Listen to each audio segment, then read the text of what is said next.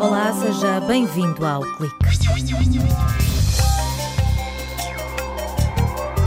Fabricar uma embalagem a partir de subprodutos da batata é meta traçada por uma equipa de investigadores do Departamento de Química. A ideia será criar uma embalagem biodegradável com propriedades antimicrobianas e antioxidantes e ainda com sensores de umidade e temperatura.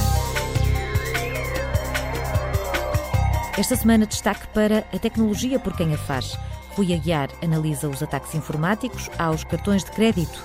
Para o investigador no Instituto de Telecomunicações de Aveiro, o que está em causa é o compromisso entre o que as empresas podem fazer e aquilo que estão dispostas a assumir.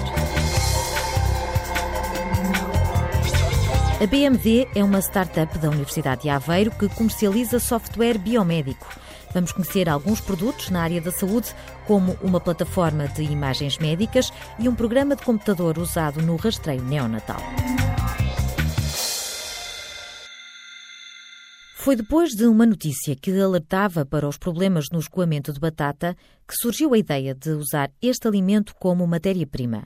Na Unidade de Investigação em Química Orgânica, Produtos Naturais e Agroalimentares, os cientistas estão a avaliar a possibilidade de aproveitar vários subprodutos desta indústria, como a casca, restos de batata ou as águas de lavagem, para criar embalagens à base de amido. Estamos a utilizar amido.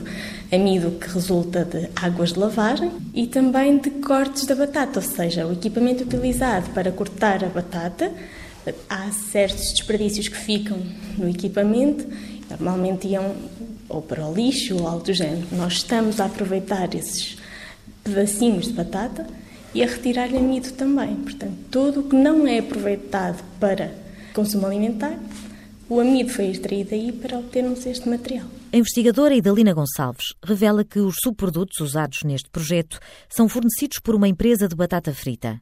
Os cientistas extraem o amido presente nos resíduos da batata e transformam-no num pó semelhante à farinha. Nós, do pó, quando misturado e aquecido com água, formamos um gel. Esse gel é depois depositado umas placas para ter a forma do, do plástico e é seco, ou seja, todo o solvente que tínhamos no gel evapora uhum. e ficamos com um plástico. Nós conseguimos ter uma película mais ou menos rija ou mais ou menos elástica. Depende da aplicação que lhe queremos dar. No final do processo, obtém-se um biofilme parecido com a película aderente que usamos para embrulhar alimentos. Esta embalagem biodegradável pretende competir com as de plástico nos produtos frescos, como o peixe, e evitar aquela esponja branca que vem nas embalagens da carne, prolongando assim o prazo de validade. O nosso objetivo é, utilizando este bioplástico à base de batata, torná-lo antioxidante, antimicrobiano e tentar realmente ter uma mais-valia para o consumidor final.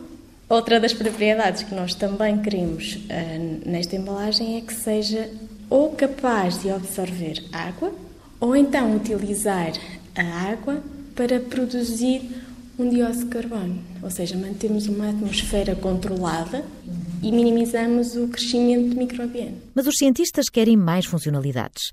Idalina Gonçalves explica que a película terá sensores de umidade e temperatura que darão indicações sobre a qualidade destes parâmetros. Se tivermos um mercado, um alimento embalado com uma embalagem que tem um sensor, por exemplo, de cor e que nos diz este produto tem um teor de umidade elevado cores. Vermelho, verde está bom, amarelo intermédio, vermelho não comestível. Ajuda a controlar a qualidade por parte das grandes superfícies e do próprio consumidor. O projeto arrancou há cerca de um ano. Nos laboratórios do Departamento de Química ainda estão a apurar a fórmula perfeita para conseguir todas as propriedades desejadas. Quanto às empresas que produzem embalagens de plástico, têm aqui a possibilidade de usar os mesmos equipamentos no fabrico de uma alternativa mais sustentável. O objetivo será depois, tendo esta formulação, com estes passinhos todos, não é? passar para um equipamento industrial, aplicar a formulação base e ter o produto final. Ou seja, já há os equipamentos da indústria para extrudir plástico.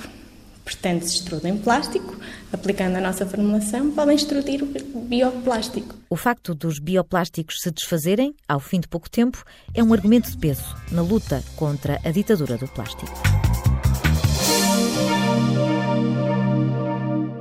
Será que os engenheiros não conseguem resolver o problema dos ataques informáticos aos cartões de crédito? Pergunta ao consumidor. Rui Aguiar, cientista no Instituto de Telecomunicações de Aveiro, garante que não é uma questão de tecnologia, mas de responsabilidade. Bom, esta é uma crónica sobre o pânico dos grandes ataques informáticos. A questão da Sony e o famoso filme que foi removido por causa de um ataque dos hackers. Os funcionários dos Estados Unidos que viram a sua informação pública. O famoso caso da Ashley Madison. O aumento, ainda agora em Portugal, dos ataques uh, informáticos. Tudo isto são notícias que nos preocupam e nos preocupam com razão. Em alguns casos, a simples associação do nome ao serviço é preocupante para a vida pessoal do consumidor.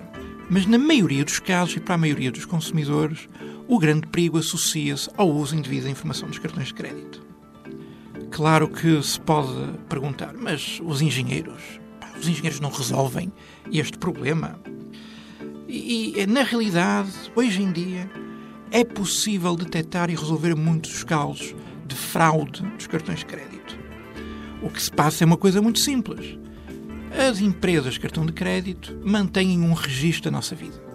E, por exemplo, se eu estou a pagar um, um, almoço em Lisboa hoje, eu dificilmente consigo estar a pagar um jantar em Moscovo. E é muito fácil detectar que alguém me roubou a informação do cartão de crédito. Mas porquê é que esta informação não é pública? Porquê é que as companhias de cartão de crédito não assumem isto? Bom, porque estas detecções não são perfeitas. E enquanto elas disserem que a responsabilidade é do utilizador, tudo o que elas detectam é uma benesse para o utilizador, enquanto que se elas declarassem que poderiam detectar estes casos, e então qualquer uso fraudulento que não fosse detectado seria responsabilidade deles. Depois, neste compromisso entre o que as empresas podem fazer e o que querem assumir, a grande ironia é que quanto mais nós usarmos o nosso cartão de crédito mais fácil é também para as companhias de cartão de crédito terem um perfil da nossa utilização e, portanto, detectarem usos fraudulentos. A tecnologia por quem a faz é um espaço de opinião assinado por Rui Aguiar. Não há recém-nascido que escape ao teste do pezinho. Através de uma amostra de sangue, todos os bebês que nascem em Portugal fazem o diagnóstico precoce de várias doenças metabólicas. Com uma solução desenvolvida pela BMD, David Campos, diretor técnico da empresa, explica que todo o trabalho manual ficou reduzido a um programa de computador. Depois, basta que o técnico valide o resultado. Nós conseguimos dar uma previsão de uma lista de 40 doenças se o bebê pode ter aquela doença ou não. Depois temos uma plataforma que faz a gestão de todos os pacientes eh, e no final temos também o portal que está disponível para os pais, onde eles podem simplesmente ir ver o resultado do teste do pezinho do filho. Isto não existia. O Neobox foi o primeiro produto lançado pela BMD, uma startup da Universidade de Aveiro. Além de Portugal, está também disponível em Palma de Maiorca, Málaga, Galiza e Colômbia. Tornar os processos clínicos mais simples e rápidos é o lema desta empresa. O mais recente produto é o PAC Center, uma plataforma para armazenamento e gestão de imagens médicas. Temos a parte do arquivo, onde vão ser guardadas todas as imagens, e depois temos a parte de visualização, que é onde os médicos conseguem analisar uh, todas as, as, imagens, por exemplo, numa mamografia, ver se tem massas, se, se, se pode ter cancro, uh, e depois permitimos também na mesma plataforma que os médicos possam fazer também o, o, diagnóstico do paciente. Com o PAC Center, o papel, o CD e a película são substituídos por um cartão de memória. Luís Ribeiro revela que os exames, como raio-x, ecografia, mamografia ou TAC, ficam armazenados no servidor da clínica e estão acessíveis através da internet. Quando nós vamos a uma clínica de imagiologia, uh, recebe uma película uh, com o relatório e depois tem de andar com os dados atrás, não é?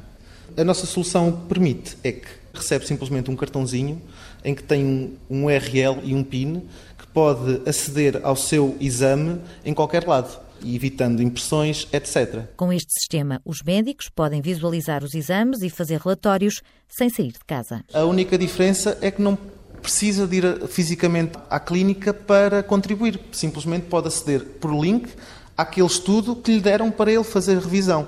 Qual é a grande vantagem do nosso sistema? É que nós também é só aquele estudo, ele não vai ver o repositório todo. Para visualizar as imagens, o acesso faz-se através de uma página web e de um código PIN.